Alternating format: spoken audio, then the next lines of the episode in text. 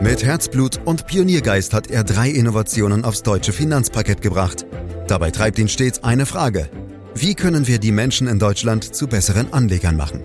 Karl Matthäus Schmidt, Vorstandsvorsitzender der Quirin Privatbank und Gründer der digitalen Geldanlage Quirion. Freuen Sie sich auf Klug anlegen, den Podcast zur Geldanlage. Die Notenbanken sind mächtige Akteure in unserer Finanzwelt. Vor allem in Krisen haben sie eindrucksvoll gezeigt, dass sie auf der einen Seite schnell helfen, dabei aber durchaus auch einige Sektoren der Kapitalmärkte verzerren können. So manch kritischer Beobachter äußerte immer lauter die Besorgnis, dass die Währungshüter mittlerweile so mächtig sind, dass sie sogar das Geschehen in der globalen Politik diktieren könnten. Ist dem wirklich so oder ist dies alles nur aufgebauscht? Wir wollen aufklären in diesem Podcast, den Sie gern abonnieren können, um keine Folge zu verpassen, zum Beispiel bei Apple Podcast oder Podcast Addict. Fragen an Karl Matthäus Schmidt, Vorstandsvorsitzender der Quirin Privatbank AG und Gründer der digitalen Geldanlage Quirion. Hallo Karl. Hallo Andreas. Karl, zunächst mal ganz grundsätzlich und mal ausnahmsweise nicht privat am Beginn, wenn ich darf. Warum muss es überhaupt Notenbanken geben und welche Rolle spielen sie an den Kapitalmärkten? Na, du legst aber gleich los, Andreas. Oh ja. Na gut. Also in Details sind die Aufgaben von Land zu Land unterschiedlich, aber im Kern ist die Daseinsberechtigung in allen Ländern gleich. Notenbanken sind für die Stabilität der Währung verantwortlich. Und zwar nach innen und außen. Nach innen heißt, sie müssen eine mögliche Inflation verhindern. Da geht es also um Preisstabilität. Übrigens in beide Richtungen. Das heißt, sie sollen zu viel Inflation, aber eben auch Deflation verhindern. Nach außen ist die Wechselkursstabilität gemeint. Außerdem verwahren sie die Währungsreserven eines Landes.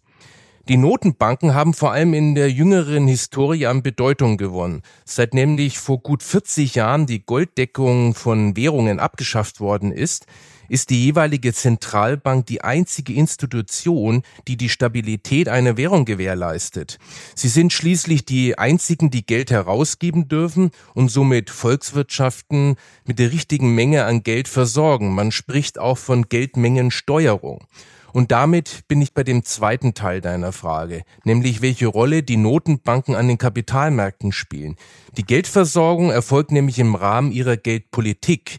Mit dieser beeinflussen sie mittelbar und auch unmittelbar die Börsen. Mittlerweile sind Notenbanken sogar verstärkt unmittelbare Kapitalmarktteilnehmer. Aber darauf kommen wir ja sicher im weiteren Verlauf noch zu sprechen.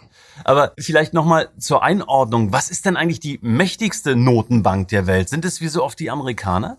Ja, das ist eindeutig das sogenannte Federal Reserve Board, wie die US-Notenbank offiziell heißt, kurz FED auch wenn sie durch die EZB etwas Konkurrenz bekommen hat. Aber sie ist nach wie vor der Platzhirsch unter den Notenbanken und die Hoffnung, dass der Euro den US-Dollar als Weltleitwährung ersetzen könnte, ist ziemlich schnell verpufft. Die globalen Währungsreserven sind weiterhin schwergewichtig im US-Dollar angelegt, insbesondere auch in Japan und China mit Billionen Dollarbeträgen.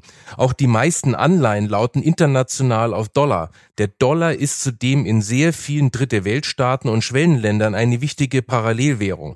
Als Zahlungsmittel wird der Dollar quasi rund um den Globus akzeptiert wobei in den übrigen Hartwährungsländern und Zonen natürlich die eigene Währung bevorzugt wird, so wie in der Eurozone. Also halten wir fest, jedes Land hat seine eigene Notenbank. In der Eurozone gibt es bekanntermaßen seit Juni 1998 die Europäische Zentralbank, die die Geldpolitik hier koordiniert. Karl, warum braucht es da eigentlich immer noch die Deutsche Bundesbank? Lieber Andreas, oh, jetzt wird's anstrengend, denn streng genommen gibt es keine EZB, sondern offiziell spricht man von einem System europäischer Zentralbanken. Ähnlich wie es in den USA ein Federal Reserve System gibt, zu dem zwölf sogenannte District Notenbanken zusammengefasst sind. Was steckt dahinter? Der Grundgedanke ist, dass für die Umsetzung der Geldversorgung in einer Volkswirtschaft nach wie vor die jeweilige Notenbank am besten geeignet ist, einfach weil sie näher dran ist. Bei uns ist das eben die Bundesbank. Sie entscheidet aber nicht über den Umfang der Geldversorgung, sondern sie ist sozusagen nur ausführendes Organ. Zudem steht sie der EZB als Ratgeber zur Seite, sowie die Notenbanken der übrigen 18 Mitgliederländer auch. Zu den weiteren Aufgaben der Bundesbank gehört es vor allem die Mitwirkung an der nationalen Aufsicht über die Kreditinstitute, auch im Rahmen der einheitlichen europäischen Bankenaufsicht. Auch verwaltet die Bundesbank Deutschlands Währungsreserven und dient sozusagen als Hausbank des Staates, die zum Beispiel die Bundesanleihen an den Markt bringt. Mhm. Unser Thema heute heißt ja die Macht der Notenbanken, Karl. Worin besteht denn deren Macht? Also was können sie alles entscheiden? Andreas, letztlich geht es immer um die Entscheidungen rund um die Geldversorgung und um die Stabilität der Währung und der Preise. Und diese Entscheidungen werden im Rahmen der Geldpolitik getroffen. Dabei werden die sogenannten geldpolitischen Instrumente eingesetzt. Dazu zählt vorrangig die Festlegung der Höhe des Leitzinses. Das ist der Zins, zu dem die Notenbank das Zentralbankgeld Geschäftsbanken zur Verfügung stellt. Sie bestimmt damit nicht nur das Zinsniveau am Markt für kurzfristige Geldanlagen, den man Geldmarkt nennt, sie steuert damit letztlich auch die Geldmenge. Dabei ist die Geldmengensteuerung kein Selbstzweck. Es geht am Ende immer darum, Währungs- und Preisstabilität zu gewährleisten. Je mehr Zentralbankgeld die Notenbank zur Verfügung stellt und je billiger dieses Geld ist, je niedriger also die Leitzinsen, desto mehr Spielraum haben dann wiederum die Geschäftsbanken, dieses Geld als günstige Kredite in den Wirtschaftskreislauf zu geben. Damit verbessern sich natürlich die Finanzierungsbedingungen für die Unternehmen, aber auch für die Verbraucher. Niedrige Leitzinsen sind also eher wirtschaftsfördernd, weil sie kreditfinanzierte Investitionen und Konsum verbilligen, was tendenziell natürlich auch inflationsfördernd wirkt. Umgekehrt bremsen höhere Leitzinsen Investitionen und Konsum und setzen Anreize, mehr zu sparen. Und damit können sie höhere Inflationsraten ausbremsen. Karl, wir haben schon öfter über die vergangenen 18 Monate gesprochen, über Corona, über die Feuerwehraktionen der Notenbanken rund um den Globus, dass sie geholfen haben, etc. pp. Aber nicht nur in diesem Zusammenhang, sondern auch darüber hinaus ist immer öfter davon die Rede, dass die Zentralbanken insgesamt stärker als bisher üblich in die Märkte eingreifen. Ist das denn wirklich so? Das Zinsniveau für langfristige Geldanlagen, das sogenannte Kapitalmarktzinsniveau, wird üblicherweise stark durch die Inflationserwartungen der Marktteilnehmer bestimmt. Also letztlich auch durch die Erwartungen an das mittel- bis langfristige Wirtschaftswachstum. Dieses sogenannte lange Ende des Kapitalmarktes entzog sich früher in der Regel dem Einfluss der Notenbanken. Das hat sich in den letzten 20 Jahren deutlich geändert, da hast du schon recht. Die Notenbanken sind mittlerweile auch verstärkt dazu übergegangen, direkt am Kapitalmarkt aufzutreten, um in großen Stil Anleihen aufzukaufen. In der Regel kaufen sie diese Anleihen den Banken ab, denen damit zusätzliche Liquidität zur Verfügung gestellt wird. Auf diese Weise können Notenbanken das allgemeine Zinsniveau noch viel stärker beeinflussen als nur mit der Leitzinsvorgabe und nebenbei auch zur Bankenstabilisierung beitragen, falls notwendig. Denn wenn die Notenbanken als riesengroßer Nachfrager am Markt auftritt, drückt das natürlich die Anleihenrenditen ganz erheblich. Die finanzielle Schlagkraft einer Notenbank ist ja im Grunde unbegrenzt. Eine hohe Nachfrage nach Anleihen versetzt Anleihenschuldner in die Lage, weniger Zinsen bieten zu müssen. Speziell in den Krisen der letzten beiden Jahrzehnte haben die Notenbanken dieses Mittel eingesetzt. Ich habe es ja eingangs schon kurz erwähnt, Karl. So mancher Börsianer ist durchaus besorgt, dass die Währungshüter mittlerweile zu viel Macht haben könnten. Teilst du diese Besorgnis? Es geht eigentlich weniger um die Befürchtung von zu viel Macht. Die haben sie ja mit Blick auf ihre originären Aufgaben durchaus zurecht. Es geht eher um die Befürchtung, dass sich die Notenbanken mittlerweile zu sehr vom Geschehen an den Kapitalmärkten beeinflussen lassen. Und nicht zuletzt um die Sorge, dass sie von einzelnen Mitgliedsländern instrumentalisiert werden und dabei ihre eigentlichen Aufgaben vernachlässigen. Wobei diese, wie gesagt, von Notenbank zu Notenbank im Detail durchaus unterschiedlich sind. So verfügt die US-Notenbank im Gegensatz zur EZB und anderen Notenbanken über ein erweitertes Mandat. Neben der Geldversorgung und dem Erhalt von Preis- und Währungsstabilität soll die Fed auch für ein angemessenes Wirtschaftswachstum und eine hohe Beschäftigung sorgen, was nicht selten ein Balanceakt ist. Denn stärkeres Wirtschaftswachstum geht eben oft auch mit zumindest höheren Preissteigerungen einher. Die US-Notenbank hat also durch ihr erweitertes Mandat generell etwas mehr Spielraum. Sie steht mit ihren Aktionen von daher nicht so schnell in der Kritik wie die EZB. Wenn du beurteilen willst, ob zum Beispiel die EZB mittlerweile zu viel Macht besitzt, musst du dir meiner Meinung nach auch anschauen, was die EZB in der jüngeren Vergangenheit bewirkt hat. Und da kann man, glaube ich, schon sagen, dass sie ihren Job so schlecht nicht erledigt hat. Generell versuchen die Notenbanken weltweit daher mit aller Kraft eine Wiederholung von Krisen, wie zum Beispiel die Weltwirtschaftskrise des vergangenen Jahrhunderts, zu vermeiden. Sowohl in der Finanzkrise 2008 und 2009 als auch in der Corona-Pandemie half eine expansive Notenbankpolitik bei der Bewältigung mit. Beide Ereignisse hätten schnell in eine große Depression münden können, wenn die Währungshüter nicht die Zinsen rasant nach unten geschleust und die Märkte mit Liquidität geflutet hätten. Natürlich kannst du hier trefflich darüber streiten, ob das wirklich zu 100 Prozent mandatsgetreu abläuft. Da ist vieles sicher grenzwertig. Aber ich bin mir ziemlich sicher, dass sich viel mehr Leute beschweren würden, wenn die Notenbanken in den letzten Jahren viel zurückhaltender gewesen wären. Äh, nun ja, Karl, aber die EZB beispielsweise finanziert mittlerweile faktisch einige europäische Staaten durch die von dir erwähnten Aufkäufe von Staatsanleihen. Ist das jetzt erstens überhaupt erlaubt? So die Frage. Und zweitens betreibt die EZB damit nicht faktisch eine Form von Finanzpolitik. Und das würde ihr ja faktisch verboten sein. Also da sprichst du einen diffizilen Punkt an, Andreas. Der Übergang zwischen Geld- und Finanz- bzw. Fiskalpolitik ist nämlich fließend. Im Rahmen der sogenannten Offenmarktpolitik hat die EZB tatsächlich ein Mandat für Staatsanleihenkäufe mit neu geschaffenem Geld. Das zählt zur Geldpolitik. Aber gleichzeitig werden dadurch die Staatsausgaben finanziert und damit sind wir im Bereich der Fiskalpolitik.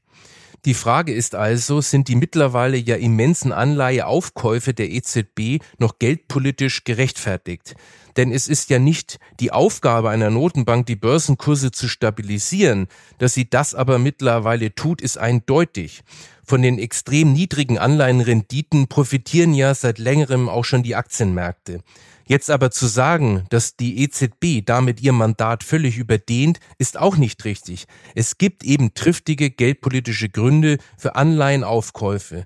Das ganze Thema ist natürlich in der Eurozone ganz besonders heikel. Wegen der Unterschiedlichkeit der Länder, da wird schnell die Begünstigung von Interessenslagen unterstellt. Denke nur an die südeuropäischen Schuldnerländer. Ich will hier nicht so sehr abschweifen, nur so viel. Die Diskussion ist mir oft zu wenig sachlich und zu sehr schwarz-weiß. Es ist ja nicht so, dass sich nicht nur südeuropäische Staaten mit Hilfe der EZB-Politik die Taschen voll machen. Auch in Nord- und Mitteleuropa profitiert man gut davon. Und es wird mir auch zu oft so getan, als wären die Südländer nur ein lästiges Anhängsel. Und wir kämen ohne sie in der Staatengemeinschaft viel besser klar. Das sehe ich anders, aber da sollten wir vielleicht mal einen eigenen Podcast darüber machen. Können wir gerne machen, keine Frage. Habe ich auch soweit verstanden, Karl. Du sagst also, dass die EZB zwar die Märkte direkt beeinflusst und damit in gewisser Weise auch Fiskalpolitik betreibt, dass dies aber geldpolitisch gerechtfertigt sei. Aber trotzdem, wie sieht es rein rechtlich aus? Da möchte ich noch mal ein bisschen nachbohren. Überdehnt die EZB nicht doch ihr Mandat? Tatsächlich streiten sich in dem Punkt auch die Gelehrten. Es gab ja gegen einzelne Maßnahmen der EZB sogar Verfassungsbeschwerden. Nach Ansicht dieser Experten verstößt der Kauf von Staatsanleihen gegen das Verbot der monetären Staatsfinanzierung. Tatsächlich verbietet der Artikel 123 des Vertrages über die Arbeitsweise der Europäischen Union ausdrücklich den unmittelbaren Erwerb von Schuldtiteln der Regierungen durch die Zentralbanken. Und jetzt kommt die feinsinnige Unterscheidung. Da die EZB Anleihen nur am sogenannten Sekundärmarkt zum Beispiel von den Banken direkt kauft, ist dies kein unmittelbarer Erwerb. Dazu müsste sie Anleihen am Primärmarkt, also den Regierungen direkt abkaufen. So sehen das die Befürworter. Für die Gegner ist diese Unterscheidung konstruiert. Für sie wurde das Verbot einfach geschickt umgangen. Was man aber meiner Meinung nach schon sagen kann, ist, dass das Ganze ökonomisch auf eine Staatsfinanzierung mit der Notenpresse hinausläuft. Aber da sind wir wieder bei der eigentlich relevanten Frage, ist es geldpolitisch gerechtfertigt, ja oder nein? Du willst von mir hoffentlich jetzt keine Antwort haben, ja oder nein. Ich bin nur der Moderator, Karl. Dazu kommt ja noch, und das ist mir auch wichtig, dieses Thema, dass EZB-Chefin Lagarde nicht vom Volk gewählt wurde und somit ja quasi demokratisch nicht legitimiert ist, also so schwerwiegende Entscheidungen treffen zu können, die auch ins normale Leben eingreifen. Ist das aus deiner Sicht okay oder ist das eher problematisch? Also für mich ist das okay, solange wirklich die Unabhängigkeit der EZB gewährleistet ist. Denn das ist ja die Idee der Unabhängigkeit einer Zentralbank dass sie sich losgelöst von irgendwelchen politischen Kalkülen auf ihre eigentlichen Aufgaben konzentrieren kann. Gefährlich wird es dann, wenn sie vorrangig Fiskalpolitik betreibt, denn die müsste demokratisch legitimiert sein. Meiner Meinung nach bewegt sich die EZB hier bereits in einer Grauzone. Stand heute aber würde ich sagen, dass die EZB unterm Strich nach wie vor unabhängig ist und auch keine vorrangige Fiskalpolitik betreibt. Das muss man aber sicherlich alles gut im Auge behalten, denn die Lage kann sich ja auch ändern. Na, Fakt ist, wir sehen schon seit Jahren eine extrem lockere Geldpolitik aller Notenbanken und durch die Corona-Krise ist es noch ausufernder geworden. Die Bilanzen sind mittlerweile enorm aufgebläht. Also da musste man teilweise schon die Charts und die Bezeichnung der Charts verändern, um diese vielen, vielen Billionen Euro oder Dollar darzustellen. Karl, was sind denn da jetzt die Konsequenzen? Ja, die offensichtliche Konsequenz sind die Null- bzw. die Negativzinsen. Das wiederum bedeutet für die EZB zweierlei. Erstens, die Möglichkeiten, weitere Krisen zu bekämpfen, sind eingeschränkt, denn sie kann die Zinsen schlecht noch weiter senken. Es bleibt also nur der direkte Kauf von Anleihen am Markt durch die schon besprochenen Offenmarktgeschäfte. Das wiederum bläht die Zentralbankbilanzen auf. Theoretisch kann eine Notenbank dies zwar unbegrenzt tun, da sie ja in beliebiger Menge Geld schaffen kann, aber irgendwann geht dann doch das Vertrauen verloren. Und zweitens, für den Fall, dass sich doch höhere Inflationserwartungen festsetzen, die EZB dann eigentlich gegensteuern müsste, sitzt sie zwischen zwei Stühlen. Denn eigentlich müsste sie dann die Zinsen erhöhen. Das dürfte ihr aber aufgrund der starken Verschuldung von privaten Unternehmen und Staaten aber alles andere als leicht fallen. Trotz dieses Dilemmas kann das aber gelingen. Als Vorbild kann hier die US-Notenbank dienen. Ihr ist es vor dem Hintergrund eines robusten Wirtschaftswachstums zwischen 2016 und 2019 gelungen, die Zinsen auch wieder schrittweise zu erhöhen auf 2,5 Prozent und auch ihre Bilanzsumme um 10 bis 15 Prozent zu kürzen. Und das ohne Verwerfungen in der Wirtschaft und an den Kapitalmärkten zu erzeugen. Speziell die FED hat also in den letzten Jahren sehr geschickt und erfolgreich agiert. Das haben viele schon wieder vergessen.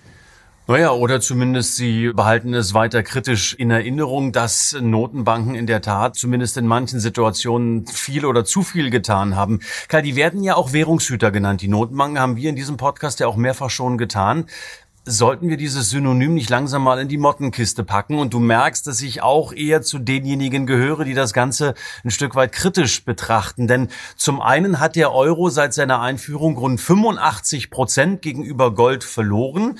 Im Herbst sogar noch ein Stück weit mehr, als der Goldpreis weiter gestiegen ist. Und zum anderen tun die Notenbanken nicht wirklich etwas gegen die Inflation. Auch hier haben wir Zahlen jenseits der 5, jenseits der 6 Prozent in einigen Ländern dieser Welt. Da wird doch wohl keine Währung mehr gehütet, oder doch? Aber Andreas, es geht doch nicht um einen Vergleich des Euro mit einem beliebigen Anlageinstrument, sondern um die Stabilität nach innen und außen, also um Preisstabilität und um Währungsstabilität.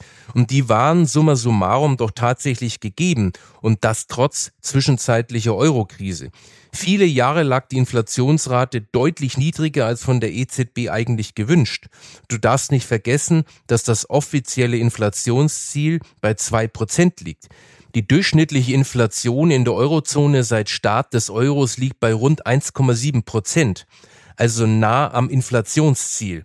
In puncto Inflation wurde also durchaus ein guter Job gemacht. Und auch aktuell, wo die Inflationsrate seit langem wieder deutlicher steigt, kann man längst nicht von dem Beginn einer nachhaltigen Preissteigerungstendenz sprechen.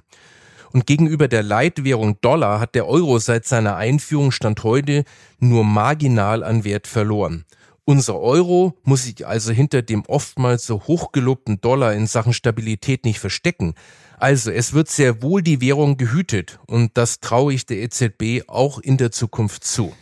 Dann nehme ich das einfach mal so hin, obwohl ich nicht so 100% überzeugt bin, äh, Karl, weil immerhin in der Tat ja viele auch sagen, Gold sei das eigentliche Geld. Aber da kennen wir ja auch deine Meinung und haben das ja auch in vielen, vielen anderen Podcasts schon besprochen und bin da auch sehr gespannt, wie das an der Front weitergeht. Auch an der Inflationsfront übrigens. Da lagen wir ja in Deutschland zuletzt bei über vier Prozent. Das ist dann so viel wie seit mehr als 30 Jahren nicht mehr. In Amerika sehen wir mittlerweile, ich habe es angedeutet, die sechs vor dem Komma. Warum lässt man das einfach so laufen? Immer wieder wird ja hier auch vom sogenannten Ketchup-Flaschen-Effekt gesprochen. Also erst passiert so gut wie gar nichts und dann, ja, wie sagt man's, dann flutscht der komplette Inhalt raus. Karl, klär uns auf. Also du kannst den Ketchup ruhig mal im Kühlschrank lassen, Andreas. so einfach ist es nämlich nicht. Der entscheidende Punkt ist, ob die Inflation nachhaltig hoch bleibt. Die EZB glaubt es nicht und ich auch nicht. Ich sehe hier nach wie vor Sondereffekte, die sich wieder einpegeln werden. Von einfach so laufen lassen kann also keine Rede sein. Hektische Reaktionen auf jede neue Statistik sind nicht zielführend. Die Zentralbanken schauen sich schon ganz genau an, warum die Inflation gerade fällt oder steigt und richten danach ihre weitere Vorgehensweise aus. Erst wenn die Gemengelage eine nachhaltig steigende Inflationstendenz befürchten lässt, aus welchen Gründen auch immer, wird der geldpolitische Kurs angepasst. An diesem Punkt sind wir aber definitiv noch nicht angekommen, Andreas. Jetzt stehen wir also im Jahre 2021 da, wo wir stehen, mit Negativzinsen, weiter wachsenden Billionenschulden, die keiner mehr zurückzahlen kann und mit Inflation. Wie kommen die Notenbanken und damit auch wir Bürger aus diesem Schlamassel wieder raus? Also das mit der Inflation ist ja noch lange keine ausgemachte Sache. Da waren wir ja schon gerade. Da gibt es genügend Argumente, die nur für eine vorübergehende Hochphase sprechen. Und was die Billionen Schulden anbelangt, so hat doch die Fed in der Vergangenheit schon bewiesen, dass Zinsnormalisierung und Bilanzsummenrückbau durchaus möglich sind, ohne dabei Schaden anzurichten. Ähnliches wird die US-Notenbank nunmehr wieder probieren. Es laufen konkrete Planungen, zunächst die Anleihenkäufe zu reduzieren und im nächsten Jahr ganz einzustellen. Das gelingt natürlich am besten vor dem Hintergrund eines wirklich robusten Wachstums. Damit ist die Eurozone in normalen Zeiten ja nicht unbedingt immer gesegnet. Das macht die Sache für die EZB also schwieriger, aber nicht unmöglich. Natürlich ist und bleibt die Reduzierung der gewaltigen Bilanzsummen, die Rückkehr zu einem halbwegs normalen Zinsniveau und die Verschuldungsreduzierung ein sehr schwieriger Drahtseilakt, gerade in der Eurozone. Denn durch die dadurch gesenkten Anleihenrenditen sparen hochverschuldete Länder und Unternehmen viele Milliarden Euro an Zinszahlungen ein. Zinserhöhungen wirken da schnell wie Daumenschrauben. Ein vorsichtiges Vorgehen seitens der Notenbanken ist also oberstes Gebot. Aber wir haben heute ja schon auch darüber gesprochen, dass Sie schon einige Lektionen gelernt haben. Letztlich wäre es aber sicher keine Überraschung, wenn die Zinsen in USA und Europa noch einige Jahre auf deutlich gedrücktem Niveau bleiben. So können die Länder aus ihren Schulden langsam herauswachsen. Denn entscheidend ist immer der Verschuldungsgrad im Verhältnis zum Bruttoinlandsprodukt. Dieses Herauswachsen ist in der Eurozone in der Vor-Corona-Zeit ja auch durchaus schon ansatzweise gelungen, zum Beispiel in Deutschland, aber auch in Spanien. Corona hat dann aber einen dicken Strich durch die Rechnung gemacht. Also, um meinen Punkt zusammenzufassen, die Welt steht nicht vor dem Abgrund, auch wenn die Summen zugegeben astronomisch sind. Und da ist er wieder, unser Optimist Karl Matthäus Schmidt an dieser Stelle, äh, zumindest ein Stück weit. Oder vielleicht würdest du auch Realist sagen. Man weiß es nicht genau, Karl. Aber da wir ja bei klug anlegen sind, äh, stellt sich für mich natürlich die Frage, was das alles für den Anleger bedeutet. Also sprich, was bedeutet das am Ende des Tages für die Entwicklung am Aktienmarkt, Karl? Die wohl nachhaltig niedrigen Zinsen dürfen die Aktienmärkte weiter unterstützen. Die Refinanzierungskosten für Unternehmen bleiben günstig und damit auch das Investitionsumfeld. Das hilft dem Aktienmarkt. Und Aktien werden attraktiver, wenn klassische Spar- und Termineinlagen in ihrer Bedeutung quasi entwertet werden. Bereits seit rund zehn Jahren ist die Verzinsung solcher Einlagen nach Abzug der Inflation im Schnitt negativ. Das ist aus Anlegersicht verheerend. Aber Andreas, auch wenn ich ein großer Aktienfan bin, das heißt für den Anleger jetzt nicht mit allem, was man hat, rein in die Aktien. Die für sich richtige Aktiendosis findet man als Anleger nicht, indem man auf Konkurrenzanlagen schaut und darauf, was die so bringen, sondern indem man seine persönlichen Anlageziele betrachtet und dabei insbesondere die Risikotragfähigkeit. Also was halte ich an Verlusten aus? Von daher sind auch Anleihen weiterhin ein wichtiger Portfolio-Baustein. Trotz eines relativ mauen Renditeniveaus bleiben sie als Portfolio-Stabilisator elementar wichtig. Und wir haben ja auch nicht überall auf der Welt und in allen Anleihebereichen Nullzinsen. Und um das, was du gerade gesagt hast, nochmal aufzugreifen, Karl, ist es jetzt ein optimistischer Realist oder ein realistischer Optimist? Also was bist du jetzt eigentlich? Also ich bin ein realistischer Optimist. Definitiv. Und ich habe noch was viel Besseres, einen besseren Spruch, der gefällt mir nämlich wahnsinnig gut. Der stammt von einem berühmten Clown, nämlich Charlie Rivell. Der Optimist hat nicht weniger oft recht als der Pessimist, aber er lebt vor. Wow, das ist ja wirklich mal eine Weisheit, äh, die heute hier verbreitet wurde. Aber ganz ehrlich, die gefällt mir sogar, Karl. Denn in der Tat geht es ja wirklich darum, auch in Tagen, in denen es vielleicht ein bisschen dunkler und ein bisschen nebliger ist, optimistisch zu schauen. Denn der nächste sonnige Tag kommt ganz sicherlich. Ich danke dir ganz herzlich für diesen Podcast. Karl Matthäus Schmidt, ein Podcast, der jeden Freitag erscheint, den Sie, meine Damen, meine Herren, gern direkt abonnieren können, um keine Folge zu verpassen. Mehr Infos unter www.quirin privatbank.de. Wie immer auch natürlich unser Angebot, Fragen zu stellen unter podcast.quirinprivatbank.de. Fragen, die wir dann sehr gerne aufgreifen. Für heute sage ich äh, Danke fürs Lauschen und freue mich aufs nächste Mal. Das war Klug anlegen. Der Podcast zur Geldanlage der Quirin Privatbank mit dem Vorstandsvorsitzenden Karl Matthäus Schmidt. Wir freuen uns über Ihre Rückmeldungen und Themenwünsche, die Sie uns gerne an podcast.querinprivatbank.de senden können. Die Querin Privatbank steht für echte Unabhängigkeit, da sie auf Provisionen und hauseigene Produkte verzichtet. Das innovative Anlagekonzept Markt, Meinung, Wissen beruht auf bewährten Erkenntnissen der Finanzmarktforschung und investiert frei von Prognosen in den weltweiten Kapitalmarkt. Die Bank unterstützt interessierte Anleger bei der Altersvorsorge und dem langfristigen Vermögensaufbau. Mehr Informationen erhalten Sie unter querinprivatbank.de.